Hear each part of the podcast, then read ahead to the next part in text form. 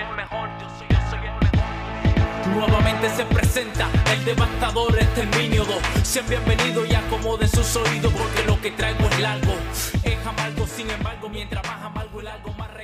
Bienvenidos al episodio número 15 en LACT, el podcast, primer y único podcast de arquitectura en la República Dominicana. Mi nombre es Luis Taveras.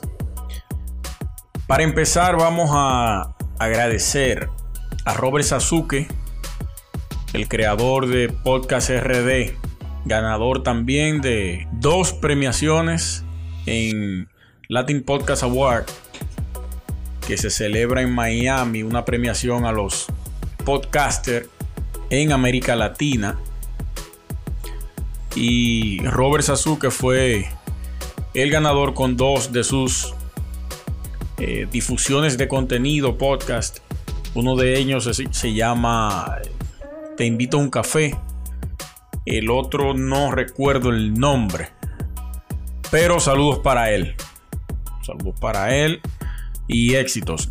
Agradecemos la colocación de nuestro podcast en su plataforma y los invito a todos a entrar. Ahí hay un contenido variado, amplio de diferentes eh, podcasters que colocan sus propuestas para ser difundidas y escuchadas por cada uno de ustedes como hacemos nosotros por aquí. Ahí está también nuestro amigo de Experimental Podcast, el arquitecto Gerardo Pérez. Eh, muchas noticias en el sector construcción, sobre todo una de las más importantes que fue a principio de esta semana, ah, no, a final de la semana pasada, el precio de, de, los materiales de construcción, en específico de la varilla y el cemento. Hay un... No sé si se ha sometido ya el alza de estos materiales. Dos de los materiales más importantes para el sector, para la iniciación de cualquier obra de arquitectura o de ingeniería. Dos de los materiales que te colocan la estructura en su fase gris, lista para comenzar a recibir esa película de color que es la pintura, que es otro material que ellos en los precios no lo tocaron. Y entre otros materiales que, te, que se le agregan a la construcción, pero estos dos son los que están recibiendo esa alza. Dice el Banco Central de los sectores que más o de los sectores que recientemente eh, o que siempre han contribuido para el alza o para el crecimiento de la economía. En este caso, para el 2019 fue el sector construcción, que creció un 10.5%, los servicios financieros, que crecieron un 9.0%, y la energía y el agua, que crecieron un 7.4%.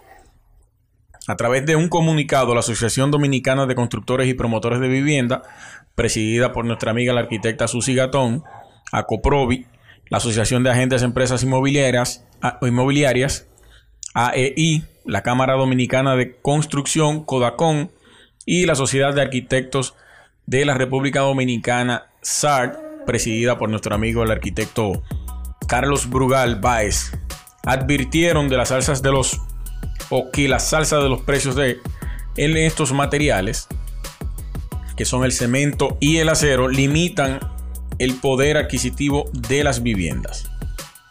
Estas instituciones expresan que en cuanto al cemento, según el índice de costo de construcción de la vivienda, que se levanta mensualmente por la Oficina Nacional de Estadísticas, en conjunto con la propia ACOPROVI, que siempre va de la mano con todo lo que tiene que ver el sector construcción, porque es la asociación más grande en términos de construcción. Es donde albergan todos los constructores poderosos y todas las constructoras que más construyen en el país.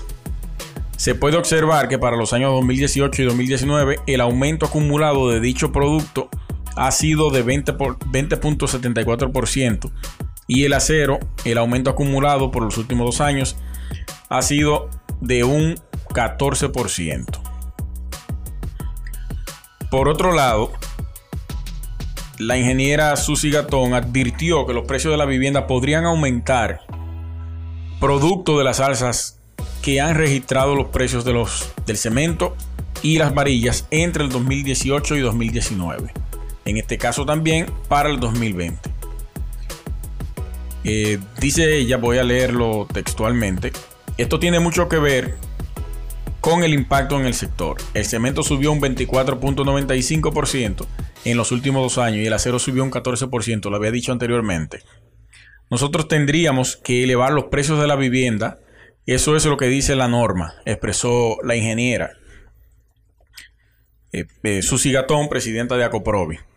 También añadió que el tema de la varilla y el tema del cemento impacta decisivamente sobre la vivienda. En el caso del cemento, este participa entre un 40 y un 60% de la construcción y en el costo de la vivienda impactaría un 20%. Creo que debemos hacerle caso y tener mucho cuidado con el alza de estos materiales. Porque son sumamente determinantes para el alza de cualquier tipo de vivienda ya sea en el sector privado o en el sector público, porque el público se abastece del sector privado, tiene eh, los llamados oferentes, los, los suplidores, los que le venden los materiales al Estado. Entonces, estos tienen que comprar ya sea materia gris, eh, materia prima o eh, ya con los materiales en almacén, vendérselo al Estado. El Estado tendría que comprarlo más caro y la adquisición de la vivienda sería un poquito más difícil.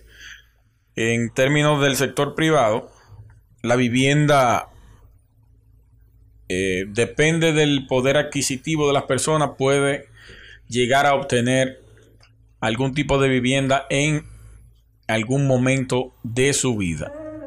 Pero si los materiales se encarecen, los, las constructoras y los promotores inmobiliarios tendrían que aumentar el costo de la vivienda automáticamente y eso limitaría un poco a la adquisición de cualquier vivienda en el futuro, que es un aspiracional para cualquier persona, por lo menos en este país, en algunos países como Europa, eh, Estados Unidos, la adquisición de una vivienda no es tan, tan primordial.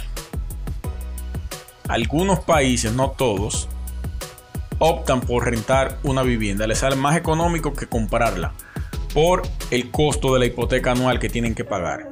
Por otro lado, en, el, en la parte este del país, ya se aprobó el mes pasado la construcción de un aeropuerto internacional con una inversión inicial de 200 millones de pesos de dólares. El grupo empresarial encabezado por Abrisa, una empresa de Abraham Hasuri, iniciará la construcción del aeropuerto internacional de Bávaro para competir con el aeropuerto internacional de Punta Cana, propiedad de Grupo Punta Cana encabezado por Frank Rainieri, dos em, de los consorcios hoteleros más poderosos del país. El proyecto existe y se muestra con lujo de detalle en un video que se encuentra, ustedes lo pueden buscar en, en la página de Acento. O si ponen en Google Aeropuerto Internacional en Bávaro, le va a aparecer automáticamente. El proyecto recibió la aprobación de la Comisión Aeroportuaria mediante la resolución 6796 de fecha 23 de enero de este año. Eh, detalles del proyecto, vamos a ver, lo tenemos por aquí, la inversión es de unos 200 millones de dólares en su inicio y añade que el aeropuerto contribuiría con la meta de 10 millones de turistas por año. Generaría 2.000 nuevos empleos directos, 3.800 empleos indirectos y unos 1.500 empleos inducidos. La superobra moderna y adecuada a las nuevas tecnologías vinculadas al medio ambiente, contemplaría la estructura aeroportuaria ya existente en la República Dominicana.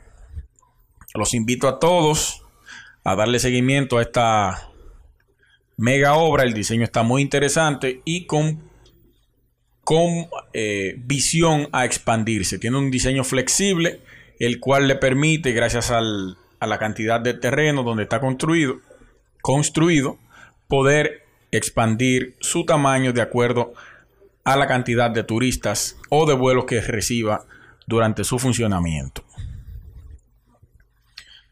Eh, un tema preocupante.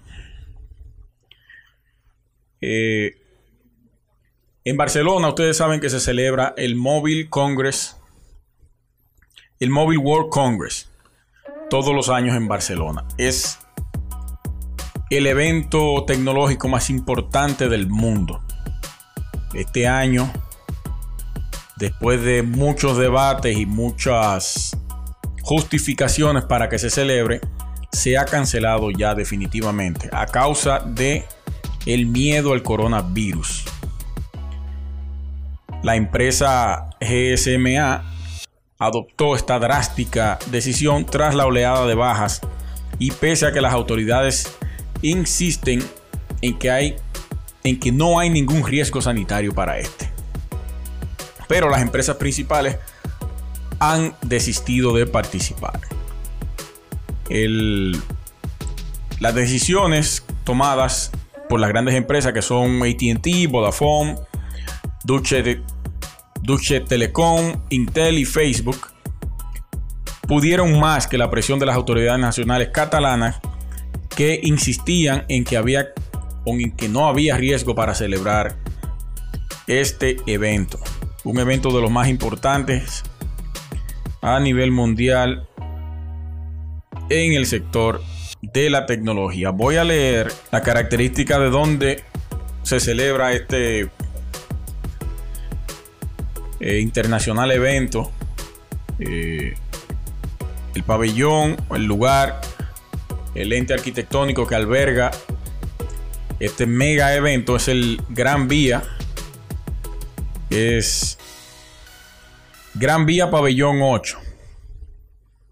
Es un recinto diseñado por el arquitecto Toyo Ito, premio Pritzker de arquitectura, y está ubicado en Caballo, entre Barcelona y Llobregat. Es uno de los más grandes y modernos recintos feriales de Europa. Se caracteriza por su diseño, su diseño, funcionalidad y apuesta por la sostenibilidad, albergando uno de los más grandes parques fotovoltaicos construidos sobre cubierta. Dispone de ocho pabellones conectados por una pasarela que canaliza la circulación de los visitantes que cuentan con las más altas avanzadas prestaciones técnicas y logísticas.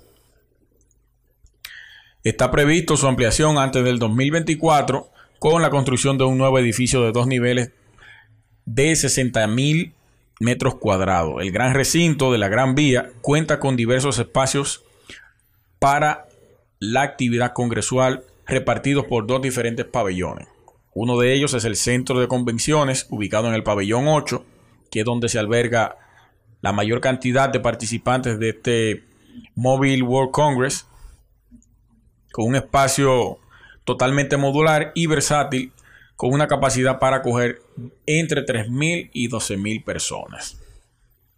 Lamentablemente, tanto las empresas privadas como los organizadores del evento y el Estado sufrieron una pérdida millonaria por la paralización de este evento. evento donde participan todas las marcas más importantes a nivel nacional en términos de tecnología y hay una movida turística hacia allá para la visita para el reconocimiento de las nuevas tecnologías, para la presentación de nuevas tecnologías a través de las empresas, para los divulgadores y, influenciadores de las tecnologías, los youtubers. Eh, coronavirus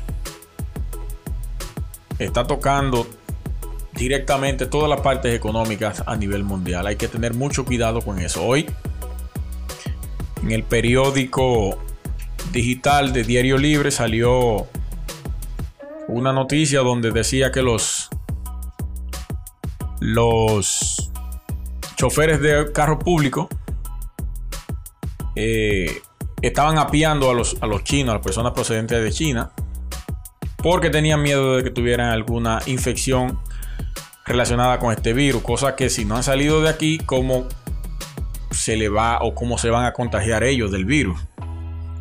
Quiero recomendar, ya para finalizar el podcast, este podcast de hoy, algunas páginas de donde yo me nutro para mis investigaciones en términos de, arquitectura y todo lo que acontece en el sector. Eh, una de ellas, para mí, es la más importante, es Arquitectura Viva, recomendada de su director Luis Fernández Galeano, uno de los arquitectos teóricos más profundos que hay en España. Y yo diría que a nivel mundial también está la, la página Buscador de Arquitectura. Son los dos principales referentes que yo utilizo para hacer mis investigaciones.